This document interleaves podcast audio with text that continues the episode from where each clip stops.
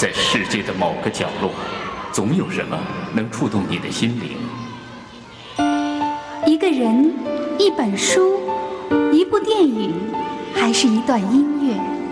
小凤直播室，让我们共同去发现。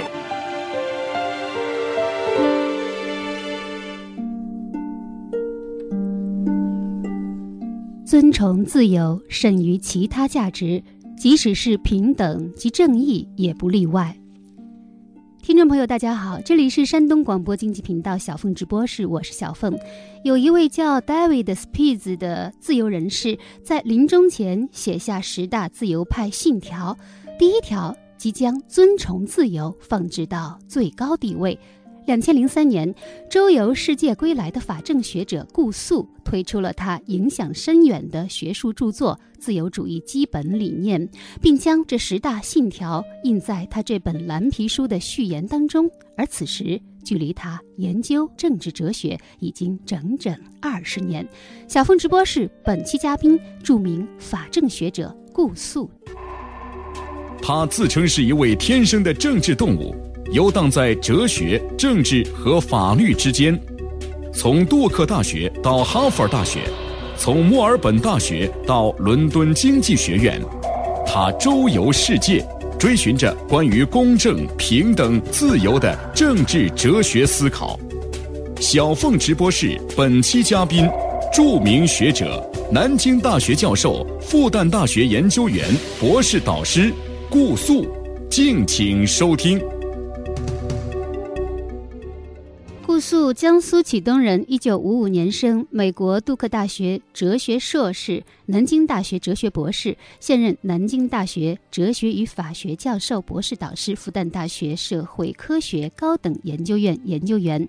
从一九九五年起，顾素先生就分别在美国哈佛大学、澳大利亚墨尔本大学、英国伦敦经济学院、牛津大学担任高级访问学者，主要研究方向是西方政治法律哲学，著有《西方方现代社会思潮史》《西方政治法律思想史》《宗教与政治》等著作，尤其是《自由主义基本理念》一书。更是为他在学界赢得自由派重镇的美誉。另外，他还亲自操刀翻译了密尔的《自由论》以及布坎南的。自由的界限等著作。那不久前应山东大学天人讲堂的邀请，顾素先生搭乘高铁来到济南，我自然是不会放过这个绝好的机会，请顾素教授给小凤直播室的听友们开开小灶，扫扫政治哲学和法哲学领域的盲区。在一个艳阳高照的下午，我见到了这位谦逊的老师，顾素教授您好。当我听说你要到山东大学天人讲堂来开讲座的时候，我就。第一时间在微博上对你进行了人肉搜索，然后果然找到了你啊！我就迅速的艾特顾素，嗯，呃，发现你的自我介绍在微博上的自我介绍非常的有意思。你称自己是周游世界的法政学者，而且是天生的政治动物。我就想问你，你从什么时候开始意识到自己身上作为政治动物的那种属性？早了，因为文化大革命开始，我才十二岁，每天都得政治在冲击着，而且每天都是政治口号。不久，父亲被隔离审查，甚至于街上游街，从街东游到街西。母亲也过一段时间也被隔离审查，所以说我有好几年都没有见到过我的父母。那时候你会觉得他们是坏人吗？我倒不觉得，我觉我觉得他们可能是受到了不公正的对待。我倒从来没有想到要跟他们划清界限。也就是说，你很小的时候就呃不知不觉的被卷入到了政治生活当中。当你还没有意识到这种生活是政治生活的时候，其实你已经参与其间了。对对对，那时候我还没有成年，世界观还没有完全的形成，但是我已经有种直觉告诉我，呃，你不关心政治也没有用，政治会每天都去关心你。亚里士多德说了一个非常经典的名言，他说：“人是天生的政治动物。”我我那时候刚二十来岁，我就读了这个以后，哎呀，我想想，这大概就是人的本质的一个非常重要的方面，就是人不是一般的动物，它只是为了生存，但是人需要过公共生活，因此呢，人是天生的政治动物，就就本性来说，它是具有政治的这个属性的，就是公共生活的这一面，人是不可能去回避的，对对对。但是我觉得，比如说在我们的生活环境当中，相反。比如说一个人如果他过多的在公共场合谈论政治的话，会被大家认为反而是一种政治上的不成熟。我们会觉得，如果这个人政治成熟的话，他就应该在公共场合就是会。呃，隐藏自己的这一面，或者不谈这个，好像才是一种政治成熟的表现。你觉得这个是不是一种社会的一种畸形的生态呢？呃，从某种意义上可以这样讲，因为我们人都有公共的一面，我们每天都会面临公正和平等的这样一些基本的问题，而这些问题呢，它就涉及到基本的政治的属性。最典型的吧，你看若干年前刚开始有下岗工人的时候。呃，他们自己平时呢可能没有那样一种直觉，哎，一发觉真的要他们下岗了，然后就面临着实际上是失业的问题了，他们就马上就觉得，哎，这对我公正不公正？为什么让我先下岗？就可见每一个人的这样一种政治属性，他对于公共的问题的这样一种关心呢，实际上都是有的。呃，因为涉及到我们每个人的具体的生活。对对，那昨天呃，顾素教授演讲的题目呢，实际上是一个政治哲学的题目啊，叫做“公正、平等、自由的政治哲学思考”。就是我这些年呢，对政治哲学也有很有兴趣哈。政治哲学是由政治和哲学两个词组成的。那么在这个近代的呃西方学术谱系当中，政治哲学它。究竟是政治学呢，还是哲学呢？可以说它是政治和哲学的一个交叉，呃，它既具有政治的性质，又具有哲学的性质。它谈政治呢，它不是谈一般的经验研究的一些经验事实的政治，比如说。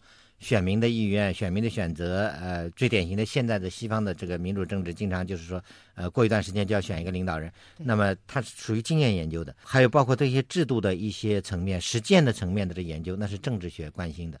但是政治学也必须要有一些抽象的基本的原则和原理，而这个原则和原理呢，就涉及到理论的层面，就涉及到。哲学的层面，它是有一些规范性的。我把这个规范性的方面呢，称之为它的旗帜，就是一个思想的旗帜。你打出怎样的旗帜、怎样的标准来探讨政治，那么呢，这个背后呢，它是有一些道德的诉求，有一些基本的价值观的一些判断。这就是举个例子啊，比如说最典型的呃，西方的这个民主政治的这样基本的实践有哪些不同的形态？像亚里士多德就分过君主制、寡头制、共和制，是吧？这样一些说法。但是呢，当他说到什么是正常制政体，什么是变态政体的时候，实际上他背后就有了价值判断了。在他看来，像君主制、共和制、贵族制，那么属于正常的政体；变态的政体呢，就是他们这三种政体堕落以后，比如说君主制变态的政体呢，就是暴君；贵族制变态呢，就是寡头制；共和制变态呢，他认为是民主制。在当时那个时代呢，民主是一个贬义词。它是指的这种直接民主吗？对，民主制是希腊城邦对人类的一个了不起的贡献。对呀，为什么说它是共和制的堕落呢？因为民主制它以多数人的名义来掌握权力，来行使职权，但是。它这种权力的滥用也会导致多数人的暴政。苏格拉底呢，就是因为这个民主制本身的一个堕落，导致呢受到不公正对待，然后呢被判处死刑。哎，苏格拉底之死是民主制历史上一个非常重要的一个教训。所以说，多数人的暴政也是非常可怕的。啊，亚里士多德呢对他呢也有一些也有一些反反省。政治学呢实际上是亚里士多德研究当时的希腊城邦的各种各样的不同的制度，他加以总结，然后总结出有哪些政治体制如何回避。这个坏的政体，为什么？什么叫正常的？什么叫变态的？变态的显然就是堕落的，他已经有了价值判断了。嗯，他就告诉你，君主制为什么变态以后就变成了暴君政治呢？因为君主他是按照人民的意志去执政的，在这个时候，他就即使是一人统治的话，他也有一个价值判断机。那么你不是为人民，是为一些少数人的极端的私利服务的，那就是暴君。所以说，这背后的价值判断。就是政治哲学要讨论的问题，政治家也必须要遵循美德。遵循美德。OK，那我知道这个顾素教授为了寻求政治哲学的真理，哈，为了学习政治哲学，您也是足迹遍布四大洲。我看到您的这个。呃，履历当中哈，您是在美国杜克大学拿到了哲学硕士的学位，然后又在呃哈佛大学做访问学者，然后又到伦敦经济学院进修，又到澳洲的墨尔本大学做高级的访问学者。您就差没去过非洲的大学了，对不对？对对。不过昨天冯克利先生考证了一下，说 其实您非洲有所大学您也去过。就是非洲的著名的加里敦大学，呃，的确是这个说到这个这个非洲，的确我我我曾经是想去过，比如说开罗大学，那么去哦去，但后来因为他们给你发邀请了。哎，对，但是因为埃及最近不是有一些比较大的变动吧，我哦出于安全考虑，我就没有去。哎，对，您不会吧？我觉得这个时候 你正好可以到前方去观察呀。啊，这么好的机会你都放弃了，毕竟人的这个本性还是有那么一个趋利避害。让我们感觉您太不勇敢了。呃，等到稍微安全一点，我还是找个机会去一下吧。我觉得哪怕是出于凑数的目的，也一定要去，对不对对得凑够这五大洲。对对对，呃，跑了这么多的学校，跑了这么多的地方哈，嗯我就想问一下，就是每个学校呃有没有对你产生一些革命性的影响？其实这些学校都是非常有名的学校哈。对能不能就是给我们爆爆料、爆爆料，八卦、您的往事？我的出国的第一次，那时候刚刚改革开放时间不长，我们所接受的那样一些教育，它主要的都是一个意识形态比较浓的极左的一些说法。我记得小学就开始了，这个老师教导我们说，呃，现在同学们你们要好好学习，要牢记天下还有三分之二的受苦人需要你去解放。其实我小的时候也有这种感觉，就觉得只有中国的天是亮的，其他地方，尤其是那些呃资本主义社会，那嗯天整天都是二十四小时都是黑的。我就我小的时候真的有这种感觉，你知道吗？也是，呃，这些我都是我们小时候背的一些一些教条，脱口而出。当时我自己已经有这个胸怀，我说真的，你让我去解放全人类，起码让我去看看吧。呃，我很不错，我们都赶上头班车了。那哦是邓小平很在这点是很了不得的，就是说他是他知道我们太落后了。因此，他在中美建交的前夕，他负责这个整个谈判的。他就说，为了表示我们中美建交的一个成果之一，就是说我们中国已经实际上派了留学生了。结果有五十个留学生，就五十二个人。邓小平说，必须要在我们签署建交公报前，这五十个人一定要赶到美国。您就是这五十二个人之一。哎呀，说很呃非常的不幸，我不是，我没轮到。哎，您说这么热闹，我以为您是其中一个。那是一九七九年，对我、哦我是比他只晚了有不到四年我是恢复以后最早的一批之一吧。呃，我就一九八三年踏上了美国的国土，呃到了杜克大学，主要是读的是哲学系，但是我导师是做法哲学的，嗯，是美国一个嗯比较著名的法哲学家叫戈尔丁，他就是用他的那些思想影响了我，然后我就对法哲学也发生了浓厚的兴趣。法哲学，什么叫法哲学呢？法律哲学就是指的，也是法律当中的一些基本的理论问题和哲学问题。哦，哎，能举个例子吗？比如说法哲学的嗯呃最重要的理念是什么？多了最重要的概念啊，比如说我们经常说的，呃，日常老百姓都有的，你这事情对我不公，然后我要打官司，打官司呢，我要主张我的权利。对，这个权利背后，那权利到底是什么？嗯为什么要主张你的权利？权利为什么人们之间应该是平等的权利？嗯这背后这就是一个法哲学的问题了。所以说，美国有一个法哲学家叫德沃金，嗯他就写了一本书，就叫《认真对待权利》，这个就是一本法哲学的名著。就是说，列举我们日常生活当中各种各样我们认为不公的东西，我们诉诸于法律，为我们为什么要打官司？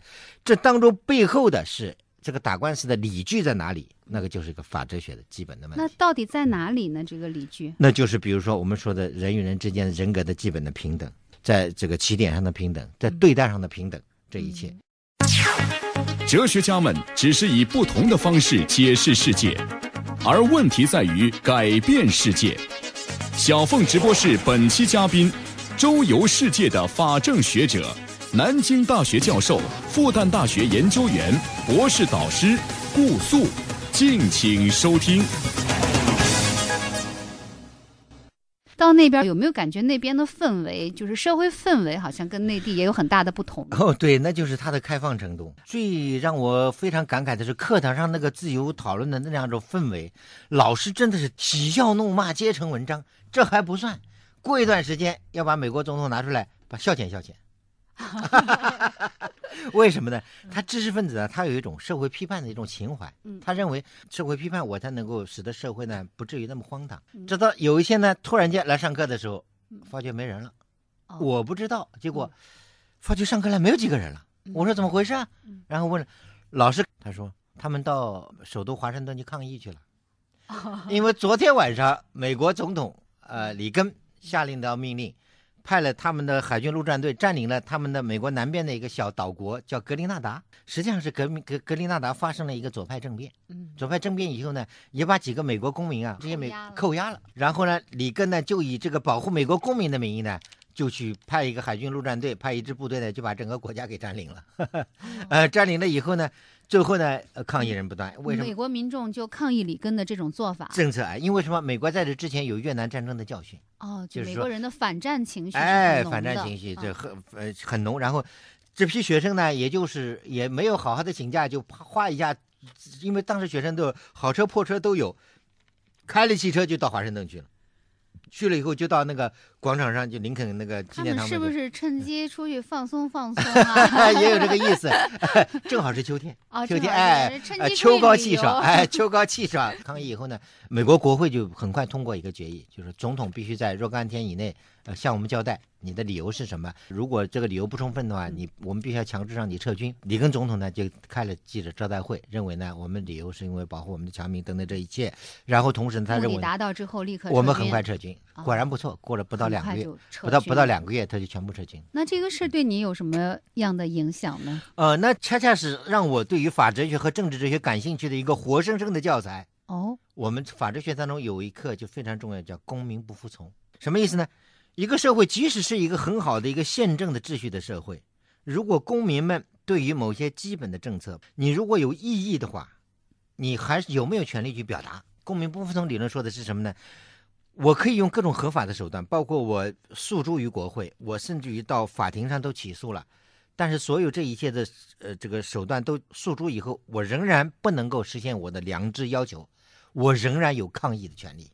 这个抗议嗯就包括这个所谓的公开抗议的这么一个权利。嗯这个恰恰是法哲学，也是我们说到的公民权利的一个重要的方面。你看，它实际上它这个制度呢，在相当程度上也体现出了这样一种对这个权利的本身的保护。嗯。所以说，学生呃甚至还有老师呃带队跑到那去抗议，结果就直接影响了他的国会，国会本身也出来呃通过决议，然后就制约了总统的权利，就是这样。而且我觉得这里面是不是也有一种政治上的相互妥协的艺术？对，吗是的，嗯这恰恰就是属于分权制衡的这个制度本身啊，它其实有个前提的嗯，它就建立在呢，我们所有参与政治和掌握权力的这个不同的分支的人们，我们有一个理性，这个理性就在于为了这样一个制度的稳定的进行，我们可以表达我们的异议，嗯。但是我们最终呢是要达成一个合理的协议的。啊，这是您在就是杜克大学遇到的事情哈，正好跟你的那嗯个时候的研究兴趣方向又相扣合哈。对对对，那会儿就开始由哲学转向了法哲学，对对 OK，那又怎么从法哲学转到政治哲学？呃，法哲学很简单，当然了，这个因为杜克大学哲学系它是有一个让我感到很感慨的，就是它的上课方式，嗯研究生上课都是叫 seminar，seminar 就是叫做呃讨论班。呃然后呢，老师指定大家读一些经典著作、参考书。呃，结果呢，这个有一门课就是政治哲学课，戈尔丁教授教教法哲学课，那么另外一个教授呢讲政治哲学课。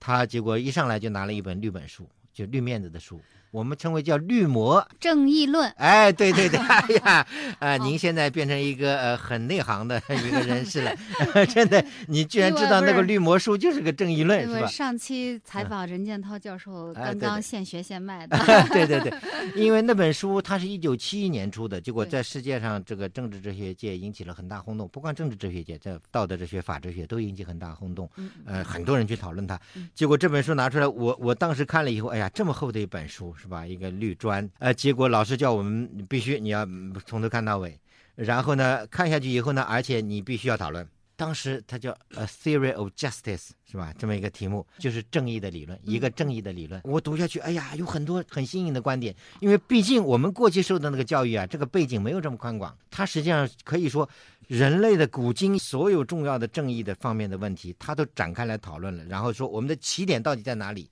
他最后用了一个叫社会契约论，就是说我们假设。呃，原来的一批人，我们的原初状态的一些人，他们不知道对方的社会背景，不知道，甚至于不知道对方的性别、家庭出身的收入多少都不知道。然后在这个基础之上呢，我们在一起结合在一起呢，我们经过商讨来建立了这么一个契约，确定我们处理我们之间关系的最基本的正义原则。哦，然后把它展开来进行论述。对这个最原初的契约，它就有一个假定，叫做无知之幕。对对对不是的，就是就是说嗯，如果我要是知道了，就比如说我知道我自己的出身，我自己的地位的话，我定这个约，我就本能的就会向我这个方向来倾斜，对对不？对？但是如果所有的人都不知道的话，就嗯谁也没有办法向任何人倾斜。对这种情况下订立的那个盟约是最最公正的。对，这个呢，主要是为了论证上的方便。嗯你想想看，如果每个人都怀着自己的私利，都知道我的所有的条件，那么显然他订约的时候呢，他总是要向那个他有利的那个方向去定。对，咱举个例子吧，比如说高考的时候的，你语文学的特别好和一个数学学的特别好的人，嗯然后你们两个人要订约的话，比如说分数可以由你们两个人来制定。对那么学语文学得好的就希望语文在这个总分当中的比例高一点儿，对数学学得好的就希望数学在总分当中的比例高一点，对，是的。对不对？这样的话就会造成一些不平等。甚至于他们都不能够这个定出来一个约。你想想，假如现在是我的语文比较好，你的数学比较好，我们俩定约的话，没法有个共识啊。对你你要呃呃数学占百分之七十，对我要语文占百分之七十，那怎么办呢？这个时候我们就要普遍化，因为公正的标准一定能够普遍化，它才能够成为涵盖到每一个人的东西，呃，这样我们才能够真正的去实践它，去实行它。对。所以说无知之幕呢，就是这么一个前提嗯，它是假想的，因为实际上呢，你不能也不可能呃也不可能有的。己的背，只是说我们要推导出我们的正义原则的产生，我们就假设曾经有过这个无知之幕，。假设曾经有过，假设我跟你坐在这里，我们俩谁都不知道自己学习怎么样，也不知道是自己语文学的好还是数学学的好。那么在这种情况下，我们就要定一个对你和我都有利的这样一个约，对对，甚至于呢，就是指的普遍的一个可以普遍实行的一个一个契约。嗯他认为呢，这个政治的这个正义观点，就是基本的正义的这个原则呢，就是嗯这样来定出来的。哦定出来以后呢，我们才能够普遍的来来来决定我们之间的这个基本处理我们之间的这个关系，包括分配，主要是分配的这么一个关系。哦就是您那位老师戈尔丁教授，嗯，他拿了这本《绿魔》，开启了你对政治哲学的兴趣。对，因为那时候罗尔斯已经八三年去的嘛，罗尔斯呃这本书已经整整十二年出来以后，已经引起了整个世界的学术界的政治哲学界的轰动，是吧？但是您在国内没听说过没有，真的还不知道有这本书。这本书的第一个中文版本是一九八八年出的。嗯。那是不是因为这本书，所以嗯。呃嗯，我们知道罗尔斯是哈佛的著名的教哎授，所以你后来又到哈佛去做访问学者 那，是。有没有去拜访一下罗尔斯？啊，是的，我在一九九五到九六年到哈佛法学院做高级访问学者，就人文学者的时候，嗯罗尔斯那时候身体已经不大好了，但是呢，他有时候还会出来，还给研究生上一些呃呃课。啊，你有没有去蹭课我去，我蹭他，我去蹭他，见到了绿魔。头，哎，对，绿魔头，绿魔头。嗯我本来以为这个绿魔头一定会口若悬河、滔滔不绝，让你着迷的呃不得了。结果不是，他不是一个很雄辩的一个演说家。他说到急的时候还有点口吃，但是他的思维非常的严谨，嗯，他对学术的那个严谨的态度的确堪称楷模哦。严谨到什么程度嗯？他上课一定让让出大量的时间让大家提问题，嗯结果有同有学生，甚至于非常年轻的学生提很尖锐的，很尖锐的问题，结果提了以后他有时候答不上来。他说这样子吧，我现在一时间还答不上来，嗯，我下堂课来给你个回答。结果到下堂课他来的时候，他居然用打字机自己打了三页纸的回答给了这个学生。我当时看了，我非常的感动。这种求学的严谨，他可是世界一流的政治哲学家。绝对是感动哈佛啊。后来我想，就算不感动美国，也得感动哈佛。对对对，你想想，哈佛之所以有这样的名气，这是因为有大师。大学不是大楼之位也，而是有大师之位也，就这道理。顾素教授，罗尔斯研究专家，中国您算第几号吃罗尔斯饭的人呢？我数我数不起来，数不上了啊！哎反正上一回任建涛老师来的时候，他说他也是吃罗尔斯饭的。OK，那我现在有这么一个问题哈，嗯就是。呃，罗尔斯的《正义论》出版之前呢，其实已经产生了一批政治哲学的理论大师和思想大师啊，嗯比如说哈耶克的《通往奴役之路》嗯自由宪章》嗯波普尔的《开放社会及其敌人》，还有以赛亚·柏林的很多的著作。嗯那么，为什么说罗尔斯的《正义论》的出版标志着政治哲学的复兴呢？这就要涉及到这个整个西方的这一百多年的历史了。二战是一个重大的转折点，导致了多少万人的死亡，而且呢，这个甚至于发生种族灭绝，那么多暴行都发生了，人类差一点就毁灭掉了。罗尔斯呢，他在二战期间是参加过这个战争的，他倒是一个抗日战争的一个人士。应该说，他对我们中国人民还是有一定的小小的功劳的，对吧？哦，他也是太平洋太平洋战区的，他是他不会是珍珠港战役的幸存者吧？他倒不是，他是接近尾声的时候，在进入了太平洋战区，到过日本。他非常幸运。说之后，罗尔斯在我的心中的形象又高大了许多，绿膜现在有点开始发红了。对对对，他所以他回去以后呢，他就读的研究生，他就开始。读道德哲学，就研究伦理，然后就慢慢的积累，写出了正义论。你就说到了为什么后来罗尔斯这个这么轰动？因为这个理论实际上改变了西方的政治哲学非常重要的一个关注点。过去的政治哲学基本上是实证主义的，或者以功利主义作为前提的这样一种探讨的。结果罗尔斯发觉不够。最典型的，比如说，你看二次大战结束以后审判纳粹战犯的时候，那些战犯们就说：“我们都是合法的执行上级的命令。”而这些法律都是经过合法的程序通过的。当时德国还有议会，议会通过的，因此我们完全不违法，无罪。他一定要进行无罪的这个辩护。后来是因为国际法庭采纳了所谓自然法的理论。简单的说，自然法就是有一些法律的基本的原则，可能并不是制定在具体的法律条文当中的，但是它具有最普遍的涵盖力、有效性。比如说，人不能随便杀人，不能滥杀无辜，不能滥杀无辜。对，基本的道德律令。比如说，呃，你不能够以任何的名义来灭绝一个种族，为什么呢？你只能说某个种族的某个成员他自己犯了死罪，你你来给给他惩罚，但一个种族你把它灭绝掉，这是无论如何没有道理的。这个自然法呢，恰恰是罗尔斯后来写《正义论》的时候的一个基本的立足点。社会契约论、自然法，就是这些最核心的这么一些东西，也恰恰是因为他的这样一种讨论，包括两个正义原则，一个平等的自由，还有一个差别原则，遇到差别怎么办？提出了这样一个体系，新的这样一个正义原则的体系，就引起了整个思想界的这样一种轰动性的效果。他就是要得出一个最普遍的原则，适用于所有的人、所有的种族、所有的民族。罗尔斯的两条正义原则：第一，平等的自由原则。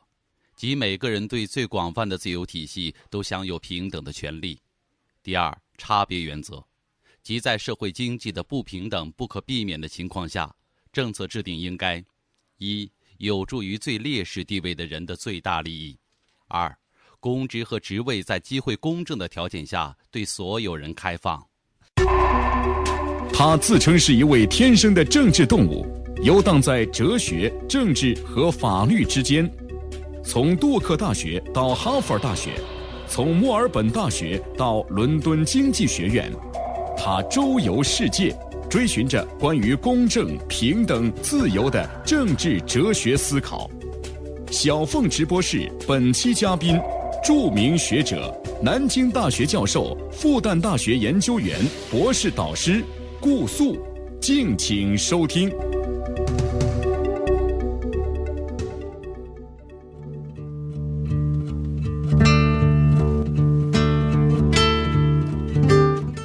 九八三年初到美国杜克大学的顾素，被一本绿皮书所诱惑，开启了他对政治哲学的思考。这本书就是罗尔斯的《正义论》。作为在中国为数不多的见过罗尔斯本人的学者，虽然难以回答顾素先生究竟是第几号吃罗尔斯饭的人，但是有一点可以肯定，那就是顾素老师不仅仅是吃罗尔斯饭的。除了政治哲学。他最擅长的领域还有法哲学以及宗教与政治研究。好，这里是山东广播经济频道小凤直播室。一段广告之后，我们继续约会法政学者顾素教授。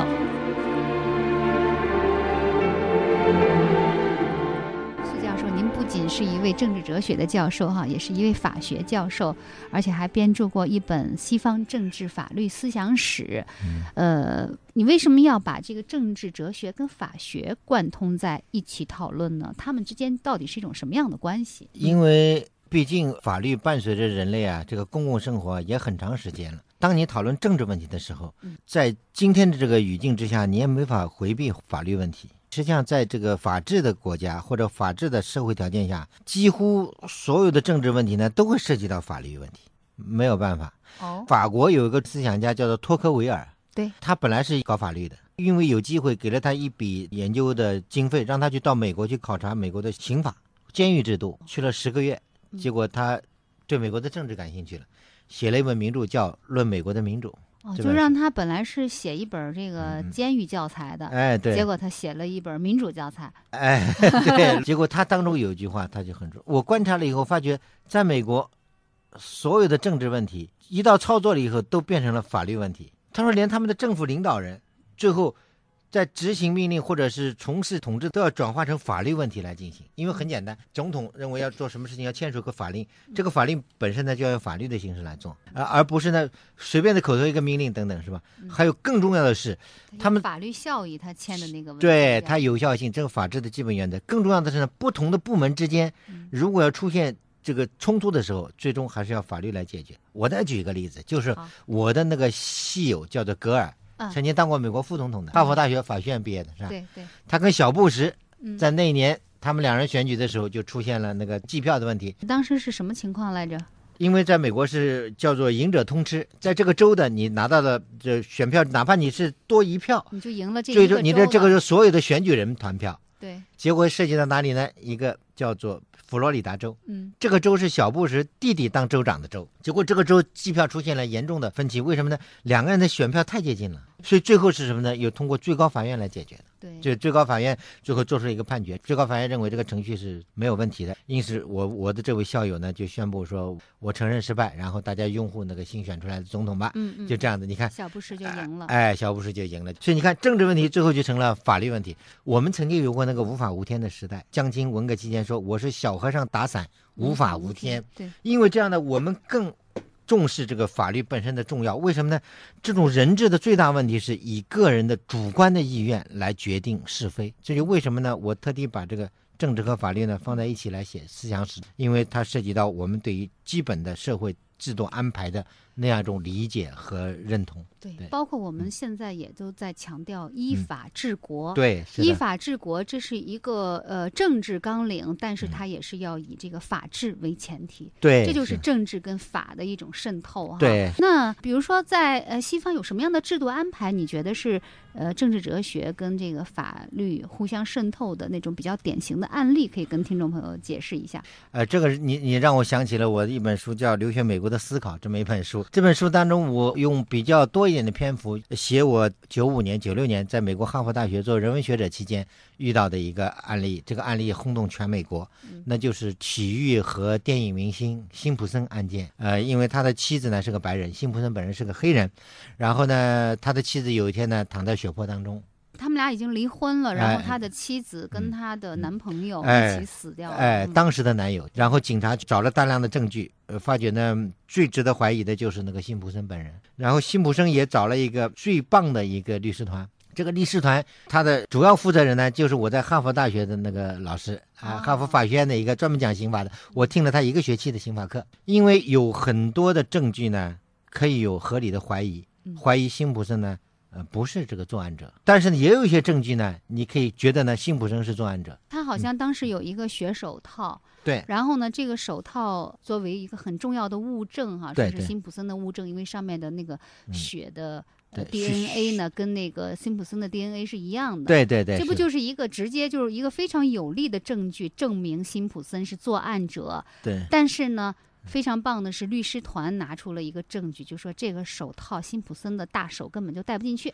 当时辩护律师现场就说：“请你手拿过来戴一下。”结果他手太大，根本就戴不进去。对，因为那么就有可能说这个物证是一个伪证，是一个伪造的证据。实际上呢，这个手套是洛杉矶警察局的其中的一个警察，嗯他为了急于立功，把 事情给解决掉，啊，他自己找了一个手套，然后丢到现场的。最后，因为刑法要求呢，必须是确凿无疑的证据才行，嗯因为刑法涉及到一个人的非常重要的生命。最后，这个由十二个人组成的陪审团，嗯就判辛普森无罪。结果这件事情是主要是引起了整个美国的轰动。那一天正好是我在上法律课嗯，就是在哈佛法学院，老师也放我们一马，说我也要去看这个现场的实况，我们都去吧。然后大家就跑到那个法学院一个大厅，有很大的一个电视屏幕，我们都去看现场嗯。最后的判决出来了嗯，就是说法官问嗯陪审团的先生、女士们，你们是不是有如有了决定了？其中一个代表说我们有了，然后就书写的交给了这个法官，法官念说宣判辛普森无罪。无罪，哎因为陪审团他就只是来判定嗯，这个人是不是有罪还是无罪。对如果说陪审团说有罪，那么嗯法官再去量刑；陪审团说无罪，就嗯要当庭释放。对对，是的，这个嗯陪审团制度，这是一种呃法律实践啊。对对对。它里面体现了政治哲学的一些什么样的理念呢？陪审团呢是在西方，它主要是英国，英国一个传统。当时认为呢，这个所有的案件，光是有这些职业的法官审判呢，有一个问题：职业的法官少数人，嗯他容易被行贿，因为目标集中。而让这个公民们参与审判以后呢，目标不集中，而且他是抽签的，去行贿的可能性呢反而低，因此它有一套制度保证的。一旦被抽签了以后的话，你就不能够看电视，不能够看报纸就，暂时被隔离了。暂时被隔离了，然后只能听案子，最后做出决定。这一现在，都是想杜绝那个行贿受贿和影响他的这样一种机会，然后使得他能够公正的断案。这样一个做法呢，我觉得有它非常重要的背后的理论上的理由，这也是为了体现它的这个公正，司法上的公正。这就是政治哲学和法律之间的这样一个非常重要的联系，就是我们讲的这个法律面前人人平等的、权利平等的一个体现，制度性的体现。所以美国人呢也在讨论，有的人说是不是要废除陪审团嗯，后来发觉还是不能废除。他们所有的案件都是以刑事刑事案件都是陪审团民事案件有一部分啊。很大的是有陪审团。对，我觉得政治哲学和法的概念的相互渗透啊，嗯还可以举一个例子，就是自由和法律的关系。像孟德斯鸠不是说，嗯呃，自由就是要做法律允许做的事情。对对对，是的，对不对？因为自由就是一个政治哲学的最重要的一个概念，A 嘛，嗯词典序列是 A 的概念哎，关系。是啊关于这个问题讨论很多了，就涉及到对自由的理解和定义的问题。因为自由本来的意义就是指摆脱束缚。当我们说我自由的时候，显然是我是摆脱了一些束缚，我才有自由，是吧？就这道理。所以说，孟德斯鸠所说的那个自由就是遵守法律呢，他只是谈了一个方面。孟德斯鸠还有很多经典的论述，其中一个论述就是认为呢，一个良好的法律最终是保障自由的。哦，是保障公民的自由权利的，所以他就很羡慕当时的英国，因为当时的法国还属于专制的王王权统治之下，而当时的英国已经呃比较比较自由了，所以他在英国留学一段时间，他就说呢。那样一种自由环境呃让我感到非常的亲切。为什么呢？在那个制度之下，你不会因为一夜睡觉过来，第二天不知道什么原因你就被抓起来了，叫做免于恐惧的自由。对，这个很了不得，是吧？所以他为什么是伟大的启蒙思想家之一呢？他通过他的这种这个研究论述呢，引导当时法国人反对专制。实际上，法律本身是保障自由的。你法律如果每天只是约束，而不给别人以自由权利的话，那么这个法律是恶法。恶法而不是良法。哲学家们只是以不同的方式解释世界，而问题在于改变世界。小凤直播室本期嘉宾，周游世界的法政学者，南京大学教授、复旦大学研究员、博士导师顾素，敬请收听。那去年顾素教授还呃出版了一本叫做《宗教与政治》的书哈，这说明您对政治理论的研究又进一步的扩展到了宗教领域，包括宗教史的这样一个领域。就是为什么会有这种延伸呢？我想知道基督教和欧美的这个近现代的政治学说之间有一些什么样的关系？哎，你你还是把我的材料掌握的这么透，让我觉得内查外调，我这个专案组水 平。我我这有点怕你了。没事儿，您就哎 不用怕老师交代就好了。呃，呃的确很有趣的一个问题。为什么呢？这个当我深入研究西方的思想史，有一个问题老是萦绕在我的头脑当中，就是最早实现民主的国家基本上全是新教的国家。新教有个背景，就是说它从天主教呢经过宗教改革，他们最早的实现了民主制度。以天主教为主的国家实现民主制度呢，都在这几百年以后了，大部分都是在二战以后。西班牙、葡萄牙这些国家，我当时就想，为什么？为什么？我就想探讨嗯，结果发觉，哎呀，这当中的宗教的这个原因啊，还是相当的值得我们去去考察。那您考察的结果怎么样呢？对，我就发觉这个，因为什么宗教改革的时候啊，它有一个非常重要的个人主义化的宗教，就是说，我所信仰的耶稣基督、信仰的上帝啊，嗯，我只要靠我自己的理解，依据圣经就可以了，当中不需要那个权威机构。不需要教会，教会，教会是个组织，它是一个权威的机构，我可以不需要它，我只要在良知上负责就行了。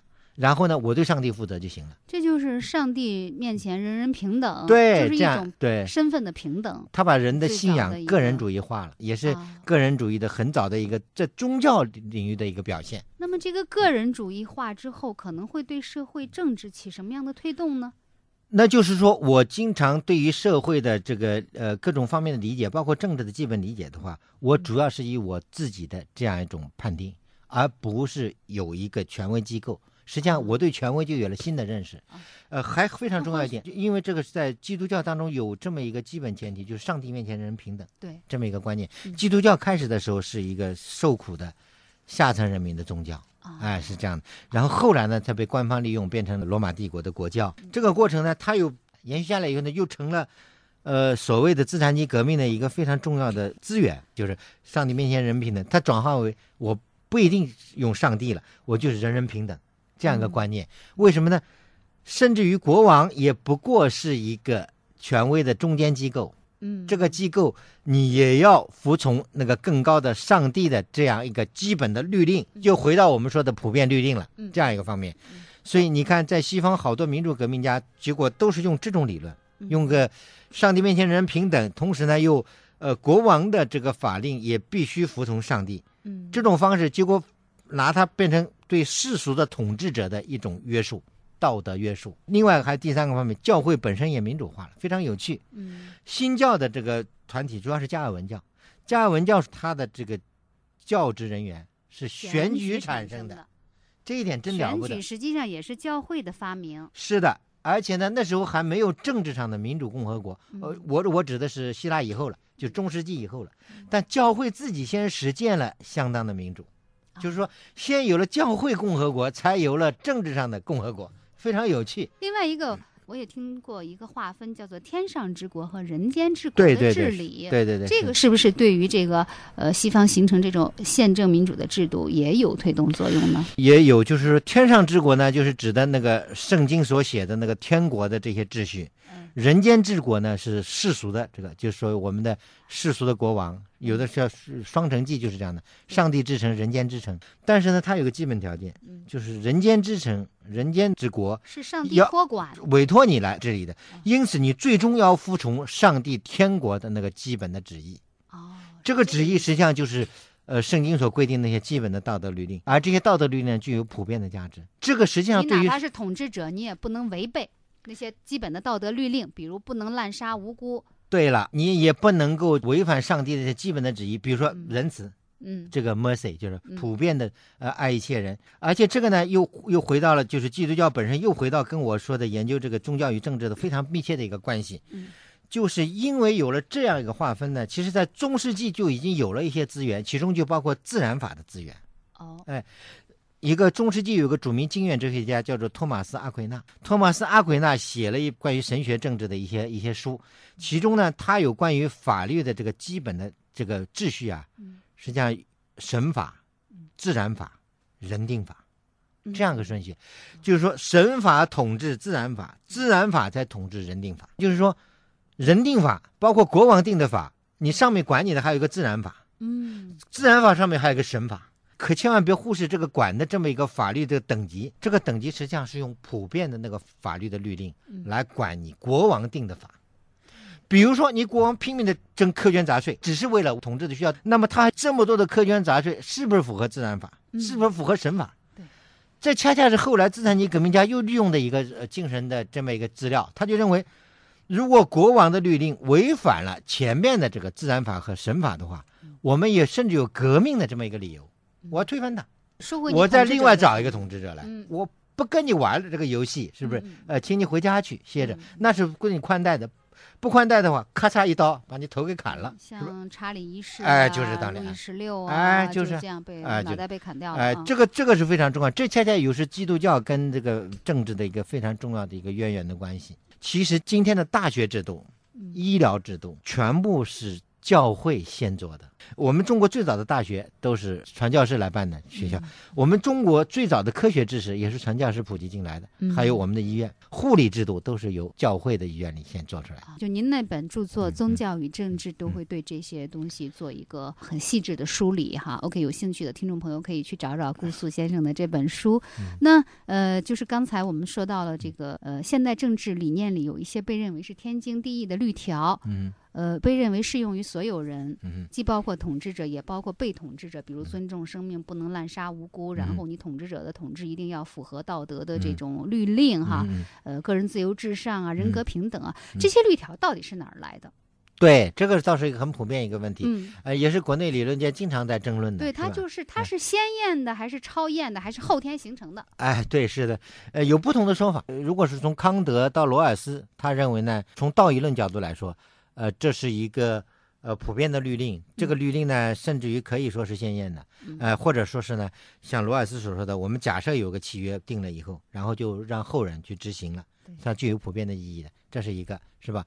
也有一些呃后验的认为呢，就经验主义者、经验论者认为呢，是因为我们多年的实践，我们发觉接受这些律令呢，对于我们的生活本身有最好的秩序，使得我们能够更有效的、更幸福的生活。对，比如说一个人人都可以随时杀人的社会，对，和一个人人都不能杀人的社会，嗯，这两个社会，您愿意选择生活在哪一个？那显然肯定那那个后面这个，哎对，人人都能杀人的社会肯定就被淘汰了。对对，对因为即使一个杀人犯，他也不想生活在一个随时有可能被杀的社会里。对，这就是说社会的发展的可能性来说也是这样。上帝十诫里也有这一条，不能杀人。对对对，就说你这个呃鲜艳的也有了，后天的总结也有了，那它究竟是鲜艳的还是后天总结出来的？我觉得可能两者都有，都有它的因素。你看一下康德就知道，康德在证明这些道德律令的时候呢对，他是两者都结合的。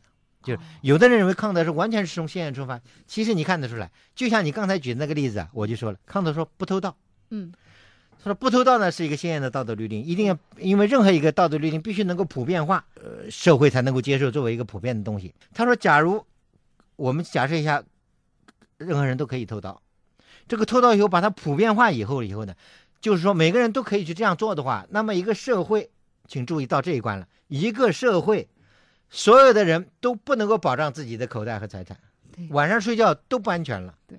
为什么呢？我我随时都有可能，因为他正当的，他可以在偷里，这样一来呢，这个社会的财产就没法固定了，就没法保证。而且有些人睡不着，更主要的原因是整天琢磨着怎么去多偷点别人的。对对对，还更多的人睡不着，是因为就怕别人来偷，是不是这样？所以康德认为这样一来就反证了这个原则是不能普遍化的。嗯，请注意，康德自己是从先验的出发的，他在论证的结尾这个最关键的时候，他用经验证据，对，不是吗？对对，对假如一个社会会怎么样，那对对他是怎么样对对？他是根据我们的常识、我们的经验的，对所以非常有趣。所以两者是应该结合的。是这恰恰就是我们说刚才你反复强调那个道德律令的它的伟大意义所在，这是最普遍的。哎呀，我们聊了这么多了哈，嗯然后呢，我感觉其实顾素教授在学术圈，您是以这种扎实的学问功底哈，在圈里那个备受推崇，而且你被称为是中国自由主义的重镇，嗯、但是我感觉你啊。不是一位亮剑式的人物，对，不是那种像我呃不久前采访的建涛老师那种苍啷啷宝剑出鞘、寒光四射，相反，您是一位埋头磨剑的人，对不对？那您的学术理想究竟是什么呢？我的确是不是那样一个亮剑四处挑战的人，我嗯不是一个在前面冲锋陷阵的战士。对呀，您连 埃及那边出点事儿，您都把做访问学者的机会都放弃了，我看出来了，的确不是一个战士冲锋在前的那种姿势啊。嗯。呃，但是呢，这并不表示我内心没有我自己的认真的这样一种追究。而人文社会科学非常重要一条，就是指的价值追求和规范的意义。而这一点呢，也需要一些理论的积累。当然，这个理论本身呢，它绝不是脱离我们的实际的。我经常的说的，呃，这个经济学家已经唱了这个三十年的戏了。政治哲学家呢应该去登台了。是真的政治哲学家的时代来临了吗？呃，我们可以在这里宣布吗？可以这么讲，呃，我不是说排斥其他的，社会学家、经济学家都有他的重要的地位，但是只是因为目前的中国社会和世界的发展，嗯恰恰是这个时候，政治哲学似乎对他发言的要求更加普遍和广泛。恰恰是今天，就是我们所处的今天这个时代，嗯西方金融危机带来的那么一个对于他们基本体制的那样一种反思，东方中国的改革开放，还有其他一些国家，周围的俄罗斯等等，几乎都呼唤着政治哲学的登台和它的更大的发生，这样子来进行，比如说政治体制的改革、社会的根本的分配体制的改革，如何更好的处理公正的问题，包括平等的问题，这一切。似乎呢，真的是呼之欲出。呃，顾素教授从一九八三年开始对政治哲学有兴趣，一直到现在哈，这把政治哲学之剑磨了三十多年，终于到了这个图穷匕现的时刻了，对不对？对对对，也应该是亮剑的时刻。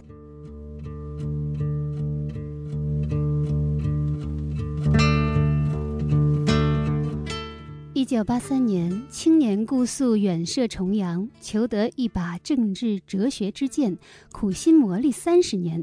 如今已是两鬓斑白的他，宣称政治哲学家的时代已经来临。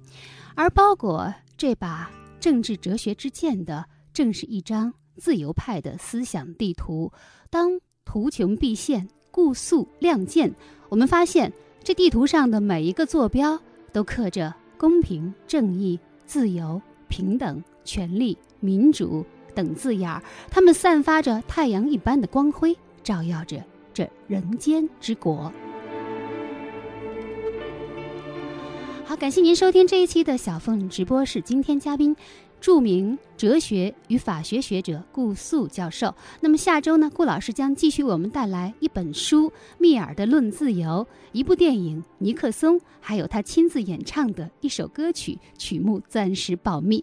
好，本节目广播网主页目前已关闭，齐鲁网小凤直播室主页也正在建设当中，欢迎您关注本人新浪微博“小凤丢手绢”或关注本节目豆瓣网小凤直播室小组。好，在此主持人小凤代表节目总监张新刚共同感谢各位的收听，再会。